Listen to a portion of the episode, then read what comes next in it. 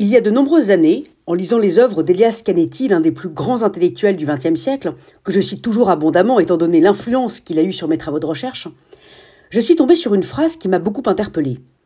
Je crois que depuis que je l'ai lue, il n'y a pas eu un seul jour qui ne se soit passé sans que j'y repense, avec à chaque fois le même étonnement et le même malaise. Vous imaginez donc combien cette chronique qui lui est consacrée m'a été difficile à concevoir.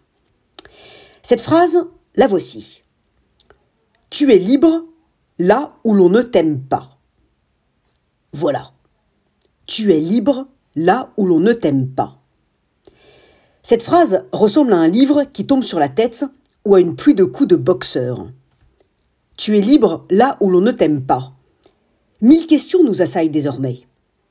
L'amour des autres serait-il une prison? L'amour des autres nous obligerait-il? Cela signifie-t-il qu'il ne faudrait pas forcément aimer son prochain comme on, s'aime soi-même? Mais dans quoi l'amour nous enferme-t-il? Sommes-nous enfermés dans le regard de ceux qui nous aiment? Faudrait-il renoncer à être aimé pour demeurer libre? La vie ne serait-elle qu'un choix entre la liberté et l'amour? Tu es libre là où l'on ne t'aime pas. Mais quelle valeur cette liberté a-t-elle? Je tiens à vous prévenir immédiatement et peut-être à vous rassurer, je ne répondrai à aucune de ces questions dans ma chronique. Mais je préfère vous en livrer quelques autres. Serait-on moins libre de nos mots, de nos faits et gestes lorsque nous sommes aimés, précisément par peur de décevoir l'autre?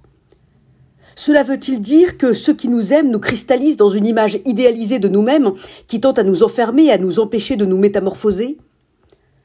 Cela signifie-t-il que rechercher l'amour des autres est un piège et une prison qui peut vite nous faire tomber dans la tentation de les séduire au lieu d'être vraiment soi. D'un point de vue politique, cela aurait-il pour conséquence que la liberté du décideur politique résiderait dans sa faculté à ne pas rechercher l'amour des autres? Mais cela ne mais cela ne signifie-t-il pas autre chose, à savoir qu'à l'amour des autres correspond une responsabilité qui nous est confiée? Tu es libre là où l'on ne t'aime pas. Et vous, comment comprenez-vous cette phrase?